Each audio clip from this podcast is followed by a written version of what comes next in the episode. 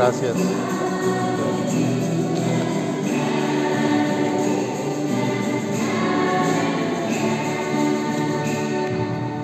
El Señor esté con todos ustedes. Lectura del Santo Evangelio según San Mateo.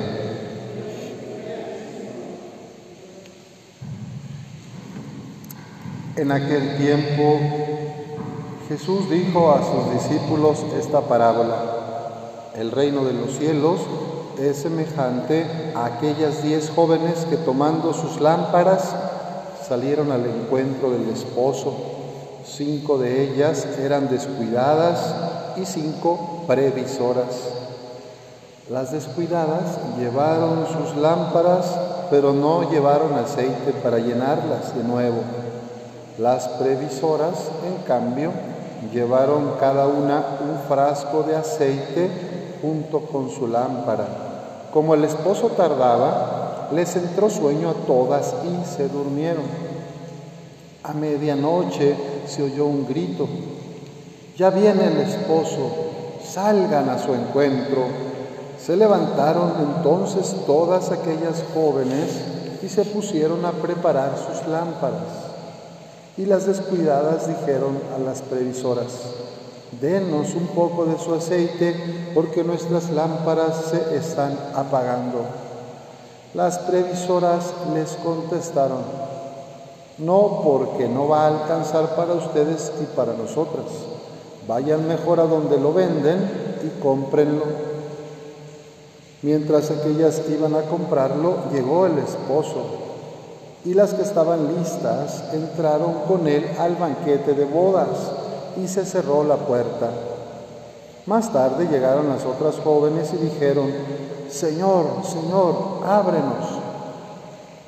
Pero él les respondió, yo les aseguro que no las conozco. Estén pues preparados porque no saben ni el día ni la hora. Esta es palabra del Señor. Pueden tomar asiento.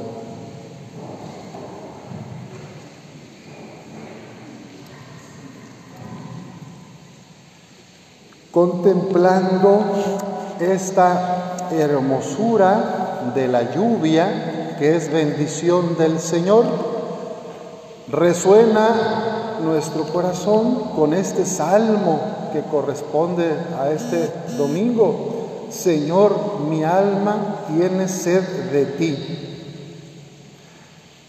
A ti te busco, de ti sedienta está mi alma. Señor, todo mi ser te añora como el suelo reseco añora el agua. La lluvia siempre es buena noticia porque es alimento para la tierra y cuando hay lluvia oportunamente hay cultivos, hay cosechas, hay frutos que alimentan a las familias, a los animalitos y a las personas.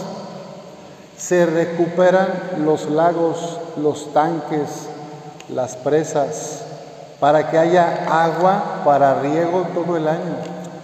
Es verdad que en lugares que no están preparados el exceso de agua puede causar problemas, ¿verdad? También tenemos recientemente el caso del huracán, ¿verdad? Que es un fenómeno poco común que impactó Guerrero y ahorita hay muchos damnificados. Pues eso también, decir, ¿verdad? Es también consecuencia de nuestra forma destructora de relacionarnos con la naturaleza, con la creación de Dios. El calentamiento global, el cambio climático, es consecuencia de nuestra forma de relacionarnos y de devastar el medio ambiente.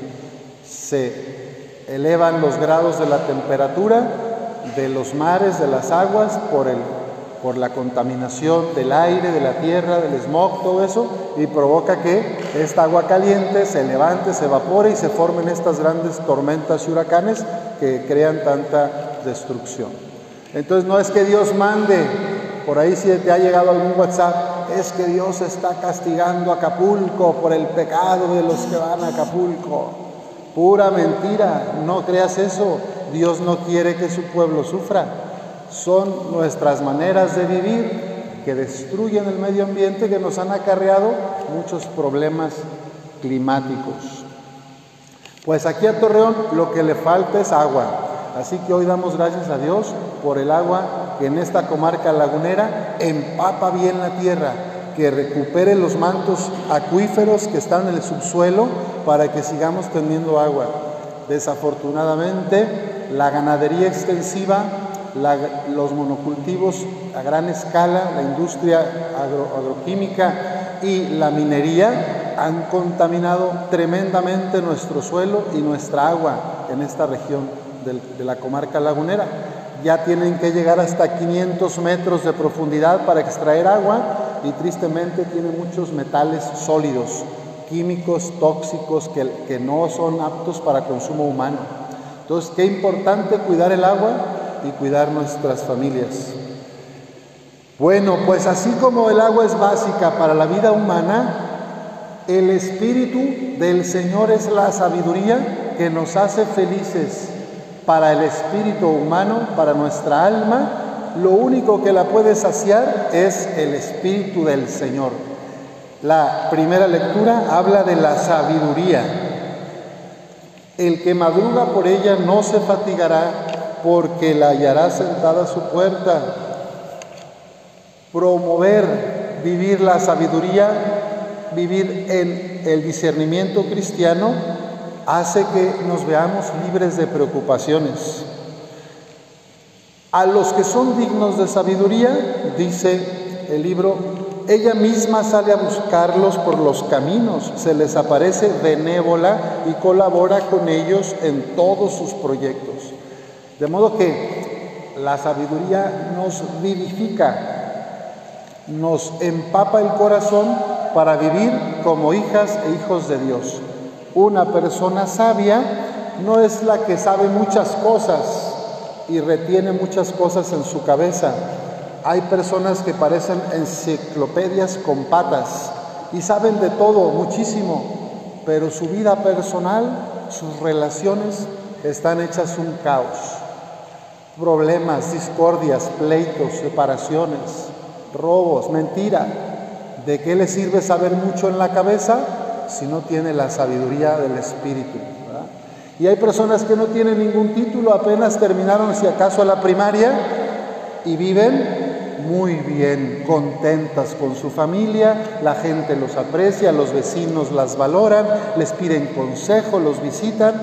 Esas abuelitas, ¿saben? Esos señores que vinieron del campo a la ciudad, sabiduría de Dios, sin maestrías ni doctorados, pero son los que andan deshaciendo los nudos, los problemas, a veces en las familias, cuando la enfermedad golpea, cuando la muerte lastima, cuando la depresión ataca a algún ser de la familia, algún humano, estas personas sabias son las que ayudan, ¿verdad? Cómo desatorar, deshacer los nudos. Pues es la sabiduría del Espíritu Santo, la misma que tuvo el beato Miguel Agustín Pro Juárez para que en medio de la tormenta de la persecución cristera pudiera acompañar y ser paz de Cristo para los demás. Organizó para los pobres cajas de despensa, apoyándose con las familias más acomodadas, distribuía en la Ciudad de México a más de un centenar de familias vulnerables. No les faltaba qué comer en esos tiempos que no había pues manera de trabajar por la persecución, por la post-revolución y la, revolución cristera, la guerra cristera. Pro también visitaba a los enfermos, les daba la unción, consolaba a los familiares de los deudos. El padre Pro se desvivía, se hizo uno con Cristo y se hizo todo para todos. Es un gran ejemplo del cristiano que se deja llevar por el Espíritu Santo, la sabiduría de Dios. Pues vamos a pedir al Señor que también nosotros, como las vírgenes del Evangelio, las, las que son previsoras, cuidaron su cercanía con Dios, mantener encendida la lámpara es mantener encendido el fuego del Espíritu Santo en tu corazón, mantenernos cerca de Jesús. Sabiduría del Padre nos va a hacer que nuestra vida transmita paz, alegría, esperanza, que tu presencia sea para deshacer nudos y no para hacer más enredos, que mi presencia sea para traer esperanza de futuro y no para deprimir y que la gente viva en la desesperanza, que mi manera de relacionarme con los demás sea de ternura, de compasión y solidaridad y no donde predomina el egoísmo y el beneficio personal. Que el Señor nos ayude a todos a ser hombres y mujeres que se dejan guiar por el Espíritu Santo, la sabiduría del Padre y el Hijo, y que tomando nuestro corazón lo podamos ofrecer como lámpara encendida para que haya vida y luz en el mundo. Que así sea.